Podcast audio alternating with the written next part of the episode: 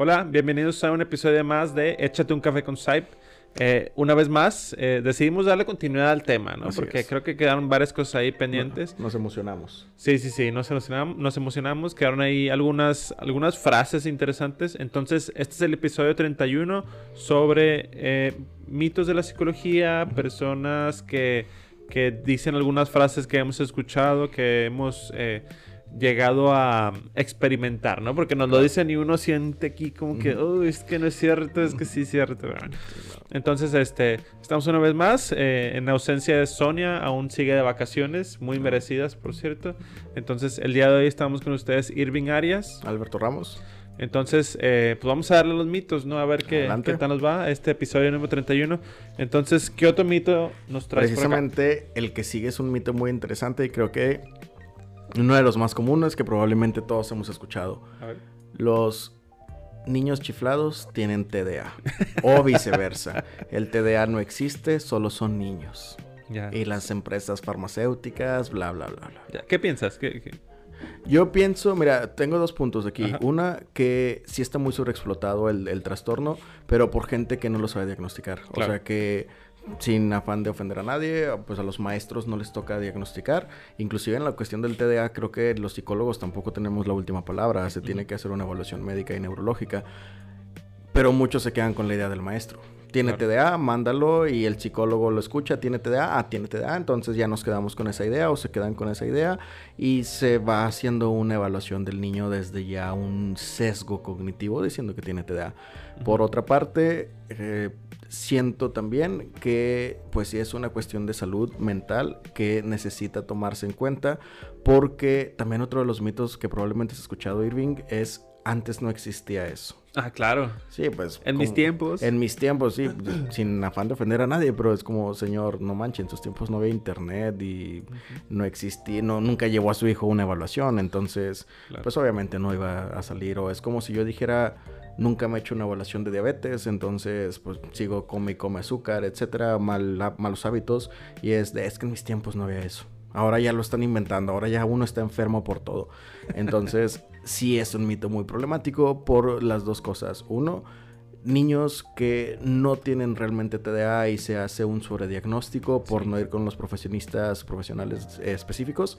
Y el otro, niños con TDA que muchas veces los papás se niegan por uno de los mitos que le damos la sesión pasada. Son niños, ¿cómo van a tener alguna enfermedad mental? Es mentira, solamente me quieren vender medicamentos. Entonces, creo que esos son los principales puntos que yo vería. Sí, y fíjate que es un, un trastorno muy, igual, como decíamos, vuelvo a la palabra, muy manoseado, ¿no? Sí, y pasa sí, sí. mucho porque es una cuestión de, como decíamos los maestros, ¿no? Que son realmente que también tienen mucho contacto con los niños en estas edades. Entonces es, es que fulanito le diagnosticaron TDA y él se comporta igual, seguro es lo mismo. Sí, claro. Y por Sí, ahí sí. se van, ¿no? O sea, No, no, no sé si te haya tocado escuchar, pero a mí sí me ha tocado con, con colegas que están muy metidos en la psicología infantil. Cartas del maestro diciendo, psicólogo, psicóloga, por favor le pido que me mande una carta donde diga que tiene TDA. claro, O sea, es te lo piden, ¿no? Sí, eh, te lo sí, exigen sí. prácticamente. Es como que, ah, claro, no, le mando una Car Junior también de, de paso para que coma un cafecito claro. en Starbucks, ¿no? Entonces, sí, también es un, un mito muy marcado. Y creo que entra por los dos lados, o sea, de personas que se van a los extremos de decir, es que es inquieto porque es un niño, déjalo ser un niño. El, ignorando pues muchas partes del TDA, ¿no? Como la parte de la inatención, como una dificultad a veces para la cuestión de los estudios.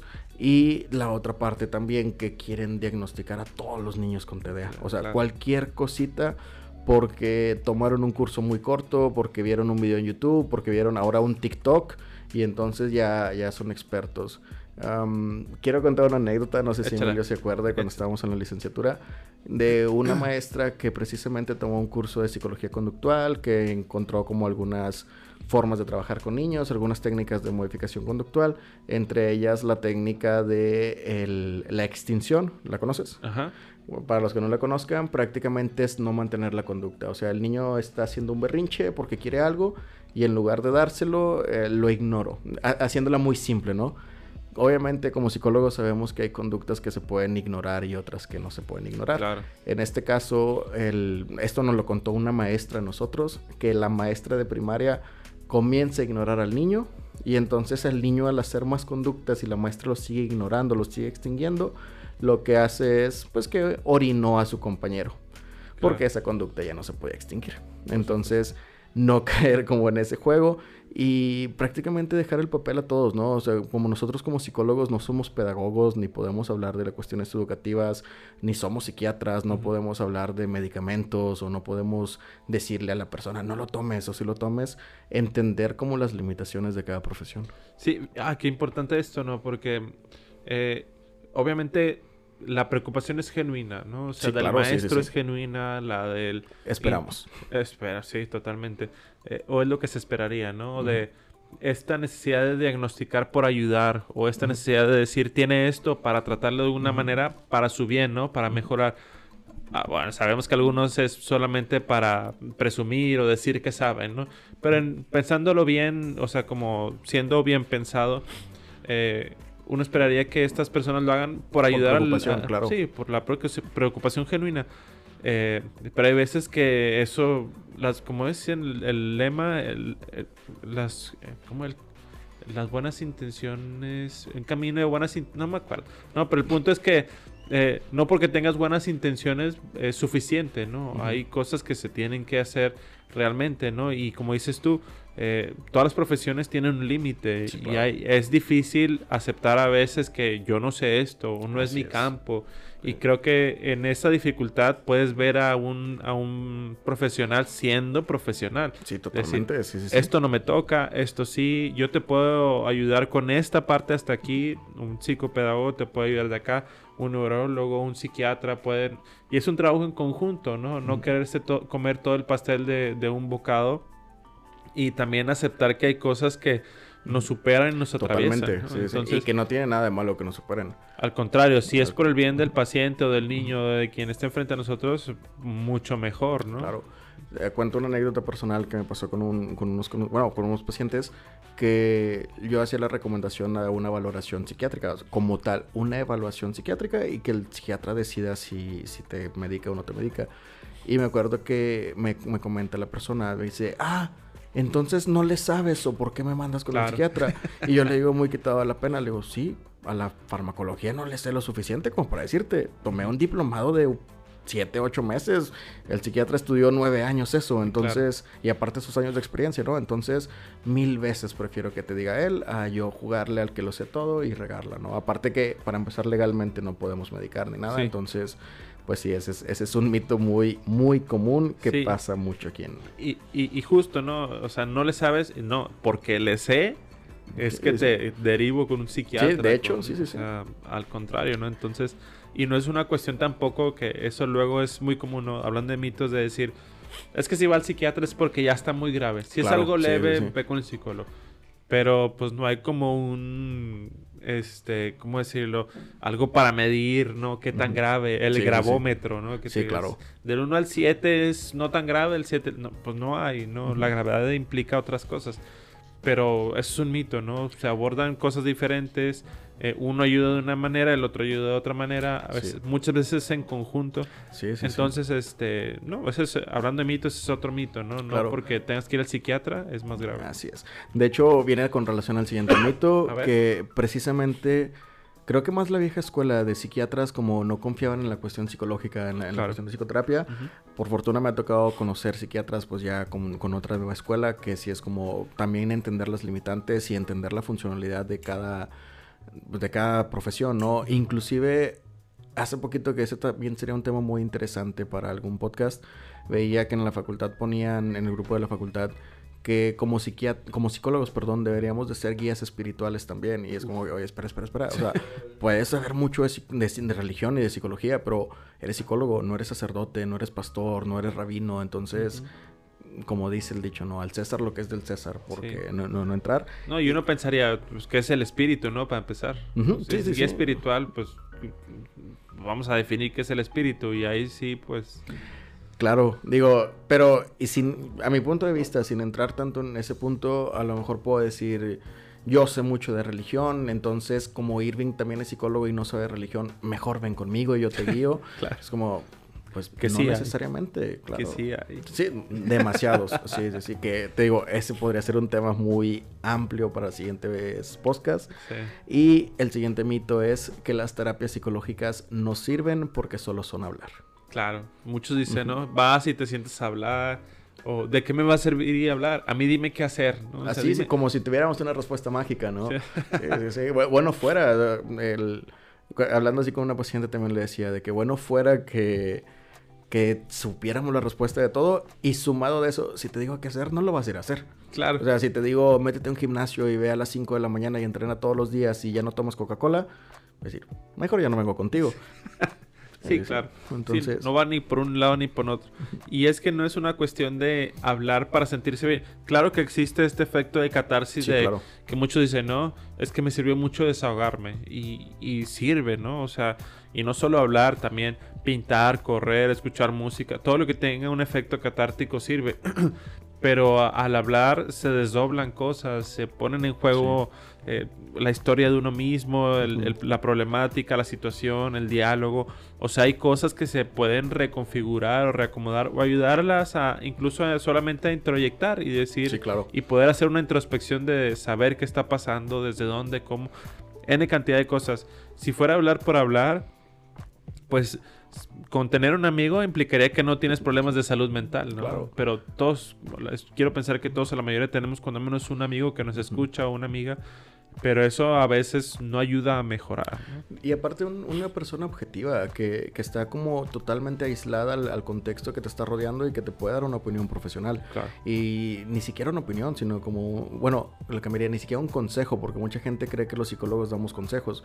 Realmente no damos consejos, la- las personas son libres de decidir lo que ellos quieran. Entonces, he escuchado y he leído muchos como estos tipos de, no hay mejor psicólogo que tener una plática con tu mamá. Claro. O no hay mejor psicólogo que tener una plática con tus amigos. Puede servir de catarsis, pero, eh, por ejemplo, y a mí me ha pasado en psicoterapia de... Me dicen de que, ah, es que a mis amigos les quiero contar sobre mi ex, pero como ya les conté 20 veces, o como ya volví con él 8 veces, 10 veces, 20 veces, ya están hartos. Y entonces yo digo, ay, es que la extraño, lo extraño, y otra vez. ya te dijimos que... ya, sí, ya te dijimos qué hacer y no lo haces, no me sigues mis consejos. O la típica también que lo he visto mucho de que busca las conversaciones que hemos tenido y léelas de nuevo.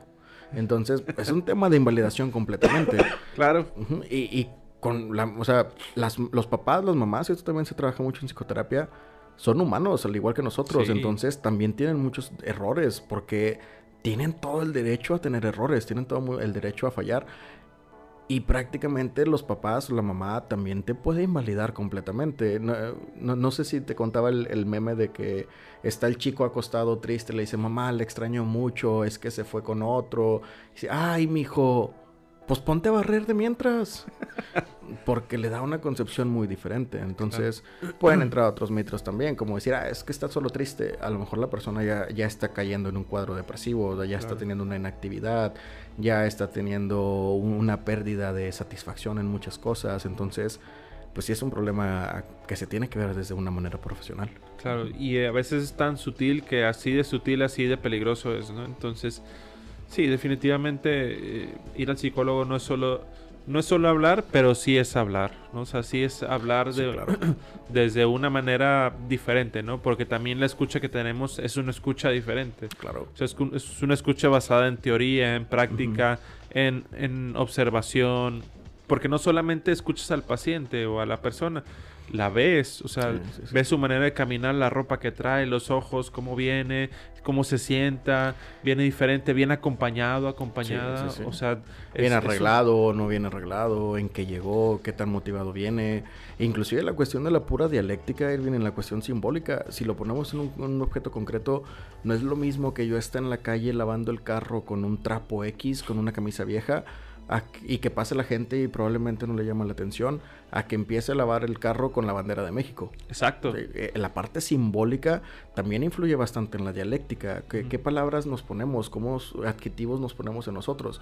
Y que son ideas que a veces ya tenemos en regadas que no es como como decir, ¿no? De que, ah, que yo digo, es que soy feo. Y diga, no, no eres feo, eres guapo. ah, gracias, ya, soy guapo. No, no se me había ocurrido. Entonces, pues sí, sí es mucho hablar, pero con una finalidad, no solamente hablar por hablar. Claro, y la finalidad se encuentra ahí mismo en, el, en la sesión. Sí, claro. ¿no? O sea, sí. no es... Muchas veces los pacientes vienen diciendo, es que quiero tratar esto, pero de mi familia no vamos a hablar, porque mi familia no es el problema, ¿no? Vamos a hablar solamente de esto. Y, Ah. y anotas en la libretita, ¿no? Así como que familia. sí, Familia, sí. Claro. No vaya a preguntar de mi familia. ¿Y tu familia cómo está? ¿No? Entonces, eh, sí, sí es hablar, pero no solo es hablar. Es Así es. escuchar, es. ver, es eh, incluso llegar a, a sentir esto que el paciente está sintiendo. Y no como una cuestión de empatía, sino de reconocimiento y saber el contexto completo, Ujú. ¿no? O sea, y Claro. es, es, es importante. Entonces, sí, no, no Claro. solo es hablar. Y, y al final de cuentas que la psicología es basada en evidencia, o sea, se, se ha comprobado a, la- a lo largo de estudios que funciona, por qué funciona, cómo funciona. Entonces, digo, no, a lo mejor no tanto como nos gustaría, pero sí, sí están basado en todo eso. Entonces, a mí sí me toca decirle a los pacientes de que lo que te estoy diciendo es por muchos estudios que hay allá afuera, no porque yo me lo estoy inventando. Bueno, fuera que yo me lo pudiera inventar Ah, bien y que fuera verdad, No, pero claro. aún no llego a ese Sí. nivel de, de psicología, esperemos en unos años. La siguiente, el siguiente mito, Irving, es que las enfermedades mentales son poco comunes. Uf. También es uno de los más comunes. No, y, y creo que esto luego hace que se estigmatice más a quien sí está sufriendo de una situación de salud mental. Sí, claro. Eh, sí. No me acuerdo bien la estadística, justo lo vi hace unos días, que uno de cada tres mexicanos ha tenido alguna situación de salud mental. Sí. La- es un montón. sí, sí, sí. La estadística decía, bueno, las que yo leí que era uno de cada cuatro a nivel mundial. Entonces, pues, es enorme también. Sí, Ajá. Y eso que son gente que se ha acercado a diagnosticarse, porque hay gente que Sí, ni sí, de chiste se para, ¿no? Entonces, Claro. Ma- Más como, por ejemplo, las realidades mexicanas que vivimos, que a veces pagar un psicólogo es un lujo muy, muy exuberante que no pueden darse cualquier persona. adolescentes, niños, o sea, el papá o a lo mejor por cuestiones económicas no lo puede costear o simplemente no lo va a querer costear porque que le eche ganas, ¿no? El, no sé si has, has leído sobre esto también, Irving, pero decía un estudio sobre DBT que prácticamente el 50% de la población en algún momento de su vida llega a tener una ideación suicida. Llega a pensar como a lo mejor todo estaría mejor si me voy, a lo mejor mis problemas se acabarían, etcétera.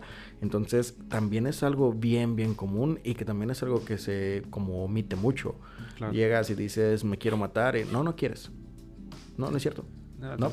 Estás cansado, es lo que tienes. Estás chiflado, etcétera. Ocupas otro trabajo. Pues, Entonces, sí se habla muy poco de, de estas cuestiones y muchas veces también se trata de minimizar, o sea, de, de decir, hablamos de salud mental, hay psicólogos que no les gusta usar la palabra como diagnóstico, etcétera, pero viéndolo desde un lado profesional que no es lo mismo una tristeza que una depresión, creo que sería mucho más sano si nos permitimos eh, ir con un profe- profesional, con un, con un experto, para irlo tratando, independientemente aunque no sea depresión. O sea, puede ser cualquier cosa.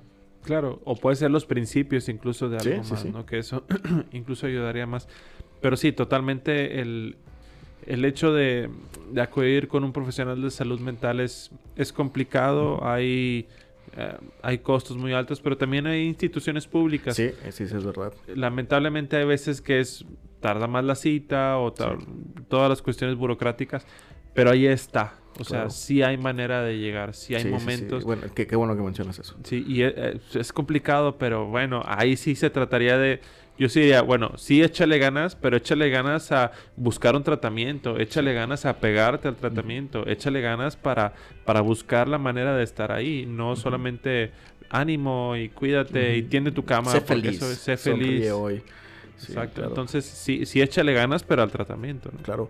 Es que de hecho ahorita que lo mencionas también puede ser un mito, a lo mejor esto no tanto de psicólogos, sino de personas relacionadas o que buscan atención psicológica, de decir, ah, pues mira, en tal universidad hay atención gratuita, o en tal universidad hay atención a muy cos- bajo costo, o en tal institución hay atención gratuita, por ejemplo en los DIF o cosas por el estilo.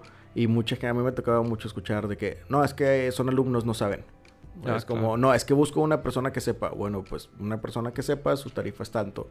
De los bajito la mano, ¿no? Porque hay muchas tarifas. es- no es mucho. No, es que quiero con él exactamente, que vi en Facebook, que es experto y que lo recomiendan mucho, pero que me cobre 100 pesos la sesión. Es como, ¿qué tanto hasta cierto punto ya son más limitantes nuestros que realmente realidades? De decir, Porque, por ejemplo, yo, yo como, no sé, como persona ajena a la medicina, no sé si el médico que me va a atender es bueno o malo, pero me puedo dar la oportunidad de hacerlo y, y va a ver viendo si, si me va funcionando o no. Ya, digamos, si para una gripe promedio o una gripe común visité 20 médicos y ninguno me gustó su atención, pues a lo mejor ahí sí un una pequeño ruidito de que a lo mejor no son los médicos y que puedo ser yo. Exacto. Sí, y, y, es como leí una vez, ¿cómo sabes? Porque preguntan, ¿cómo sabes cuando un psicólogo es bueno? Pues así como calas el agua de una alberca metiéndote. Sí, claro, sí, sí, sí. No hay, no hay otra manera, ¿no? Sí. Y, y, que al final de cuentas depende totalmente del paciente, porque mm, teorías en psicología hay un montón. Claro. Con cuál te sientes más cómodo va a decidir de ti. ¿Cuál me va a servir más? híjole, pues no sé, o sea, cálate. Entonces, creo que al final de cuentas, y eso lo manejo mucho con los pacientes, que se sientan cómodos, que va a haber a lo mejor teorías que te permiten hablar más y que te sientes cómodo hablando más, va a haber teorías que van a ser más dinámicas, va a haber teorías que van a ser más breves, que tú te sientas cómodo realmente en, en, en ese enfoque. Sí, éntrale, no hay otra, Así ¿no? es, O sea, sí, tienes sí, que sí. entrarle, búscale, eh, es parte también de tu cuidado, ¿no? O sea, sí hay instituciones que te lo ofrecen a muy bajo costo, eh, como decías tú, no implica que no sepan, si están ahí es por algo, ¿no? Así es, Que, que ojo, también hay profesionales que, como en cualquier lugar, hay buenos, malos, Sí, claro. regulares, excelentes y deplorables, ¿no? Entonces, Claro. Digo, y, y para agregarle ahí ese punto también, por ejemplo, en universidades, en institutos como DIF, son, sí, alumnos, perdón, de semestres más avanzados y que están siendo supervisados. O sea, no, no es como que, eh, ve y haz lo que quieras, claro. sino que trae un profesor o un supervisor de respaldo. Entonces, sí hay que tomarlo bastante en cuenta y pues al final todos fuimos alumnos en algún momento. Sí. Entonces, eh, tomar esa oportunidad también. Y Claro. la última, Irving, es que una persona con una enfermedad mental no puede trabajar Ah, bueno. o no te- debería trabajar. Imagínate, un tercio del país estaría sin trabajadores, ¿no? No, eh, Estaríamos en paro, ¿no? Sí. Bueno. todos con enfermedad mental.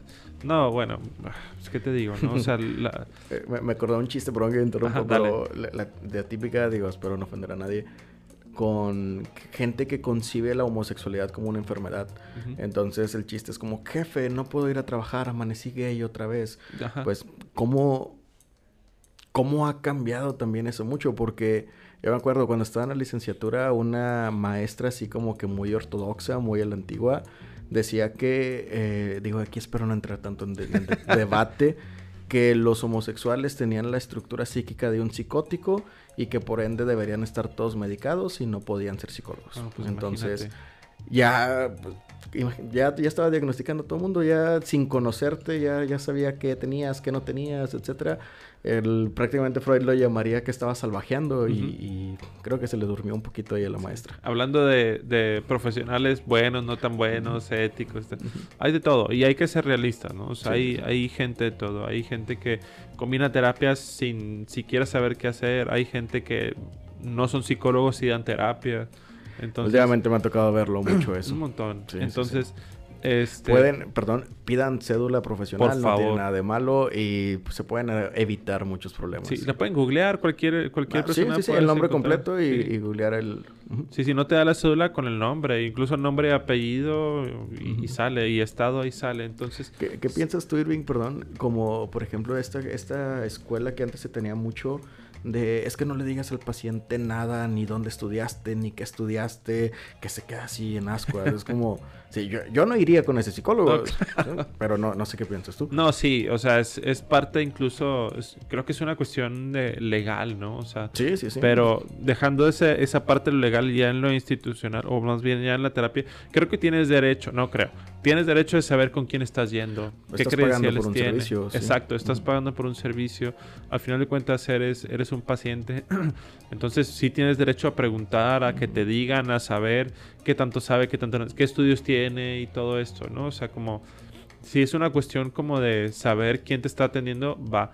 Pero si vas a empezar a cuestionarle sus credenciales que ya te las mostró, bueno, eso ya es otra cosa, ¿no? o sea, ya es una cosa. A ver, ¿y con qué promedio? ¿Y cuándo hiciste el diplomado? ¿Y qué, ¿Y qué materia te gustó más? Bueno, ahí son, ya son unos y más pásame el teléfono de tus maestros a ver qué piensan de ti. Sí, pues. Claro, exactamente, ¿no? Entonces, pero sí, creo que tiene, tienes, no creo, igual, tienes todo el derecho de preguntar con quién estás, qué hace, a qué se dedica, eh, sus credenciales, o sea, quién, bajo las manos de quién estás, ¿no?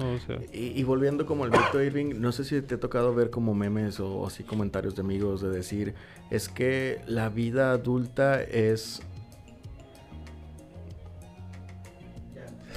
no sé si te ha tocado ver memes, Irving, de, de, comentarios de decir de que es que la vida adulta es estar deprimido y de todos modos tener que levantarte a trabajar. Claro. Porque la vida sigue, o sea, la vida continúa y muchas veces, inclusive lo he, lo he visto, ¿no? Como economizar el llanto de métete a bañar y a la vez te eches una lloradita para que no se te haga tarde. O sea, puede haber personas con depresión trabajando, con bipolaridad trabajando, con esquizofrenia trabajando, porque no, los, no, no, se limitan intelectualmente ni se limitan en sus capacidades.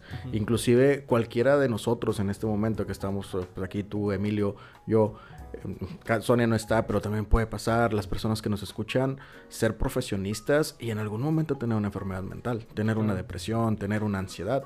Y eso no te limita como profesionista. Sí, al contrario, creo que el saberlo te ayuda a poder conocerte más y saber en qué momentos, qué te ayuda, qué, qué puede mejorar, qué necesitas. O sea, más que ignorarlo, integrarlo y que sea como parte de tu vida y no, ahora sí que abrazarlo puede darte muchas más ventajas que desventajas de la misma situación de salud mental que estés viviendo. Totalmente. Entonces, sí. no, la, la, enfermedad mental no, no incapacita a ese nivel, pero sí puede llegar a incapacitar si no es bien tratada y detectada. Si, eh, si tratamos como de ignorarla, ¿no? De, de, como el chiste de vas en tu carro, le escuchas un ruido y le subes a la música, pues puede pasar muchas cosas, ¿no? Entonces, no es lo ideal. En este caso también como profesionistas a lo mejor ver qué tanto está afectando la, vamos a decir, la depresión, la ansiedad a la persona. A lo mejor que la depresión, la ansiedad no lo dejen trabajar, no lo dejen ir, le limiten mucho, le cueste mucho. Entonces, pues a lo mejor en ese caso específico, pues podríamos decir entre comillas de que, ok, se tome uno o dos días para poder como establecerse, ¿no? Pero fuera de ahí, como decir, es que Juanito fue diagnosticado con X o Y y ya por ende nunca va a poder trabajar pues ahí ya es una cuestión muy, muy, pues muy, difícil, ¿no? Claro. Oye, el, programa pasado no hicimos el yo nunca nunca. Eh, ¿Te traigo un yo? yo nunca nunca he tenido mitos sobre la psicología. Puede ser. ¿Has, ¿Has, llegado a tener alguna opinión diferente? O sea, que, que, a lo mejor cuando entraste a la licenciatura te, tenías un mito.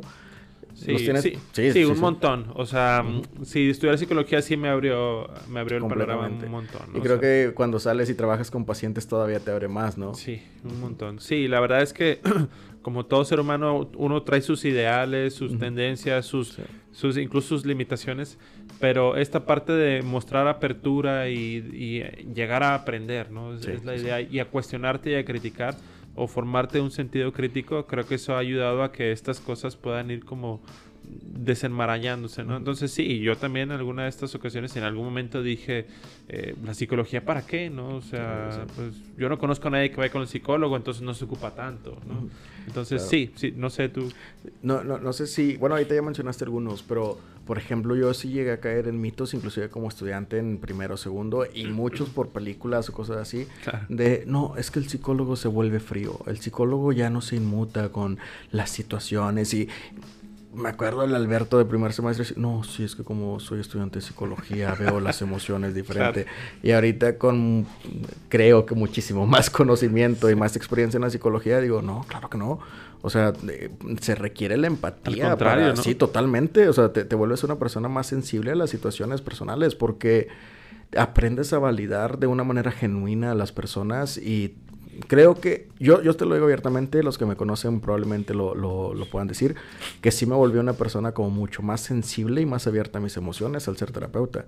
Que en ese entonces, de, oh, no, es que eres frío, no, no te muestres. O sea, la persona dice algo y tú te quedas así como, oh, soy tan psicólogo. Sí, ajá, sí, pásame el puro para, la, la, pipa, ¿no? Para fumar mientras te psicoanalizo, pues no, realmente no. Entonces... No, no, es imposible. Sería más sencillo si, si fuera así, ¿no? O sea, porque uno... Bueno, no más sencillo, pero a lo mejor más difícil, ¿no? Sería más difícil. Sí, pues imagínate, te dice, estoy triste porque mi esposo me pega y tú, pues no estés triste. No, eh, una vez un maestro me decía, qué bueno que, se, que le da coraje o que le da tristeza las cosas que le cuentan, porque el día que no lo sienta, ahí sí yo me preocuparía. Qué bueno, sí, sí, nunca lo había escuchado, pero sí ese es muy, muy atinado, o sea, poder ponernos en la piel de la otra persona, aún con las limitantes que tenemos. Sí, y es, es, importantísimo, ¿no? Entonces, sí, sí sentimos, y cuestionamos, sí, vivimos, sí, vamos al psicólogo, sí lloramos, lloramos sí nos enojamos, porque como psicólogo te enojas. E, e, eso de ir al psicólogo también puede ser un mito de, así súper rápido, del un psicólogo que va al psicólogo no es buen psicólogo. Ah, Yo digo, al contrario, si, un, si tu psicólogo te dice eso, aléjate de ahí, corre, ¿no? O sea, somos humanos, necesitamos también de otros profesionales y dar una opinión clara. Entonces, es mucho más sano y creo que habla mucho mejor de un psicólogo que está en psicoterapia. Que, que alguien que te diga, nunca lo he necesitado, nunca he ido a terapia. sí, sí lo he Bandera roja. Sí, muy bueno. Pues bueno, Irving, hacemos cierre. Se nos acabó el, se nos acabó el episodio y el café también. Y pues bueno, les paso a recordar las redes del centro. Tanto en YouTube como en Instagram estamos como Centro Psicológico SAIP. En Facebook estamos como Centro Psicológico Integral SAIP. Y en Spotify como Échate un café con SAIP. Entonces, eh, Alberto, eh, cuéntanos de tus redes sociales. Yo nada más ahorita estoy con Facebook, probablemente en un futuro Instagram, pero estoy como Alberto Ramos, eh, Alberto Ramos psicólogo. Es que en Facebook hay más memes. TikTok.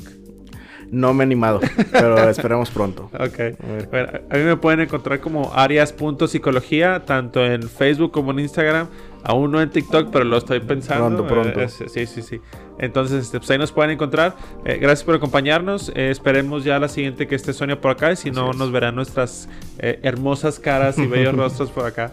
Entonces, pues muchas gracias. A, a funar por los Sonia Bots, pero aquí vamos a andar todavía. Bueno, gracias y nos vemos la siguiente.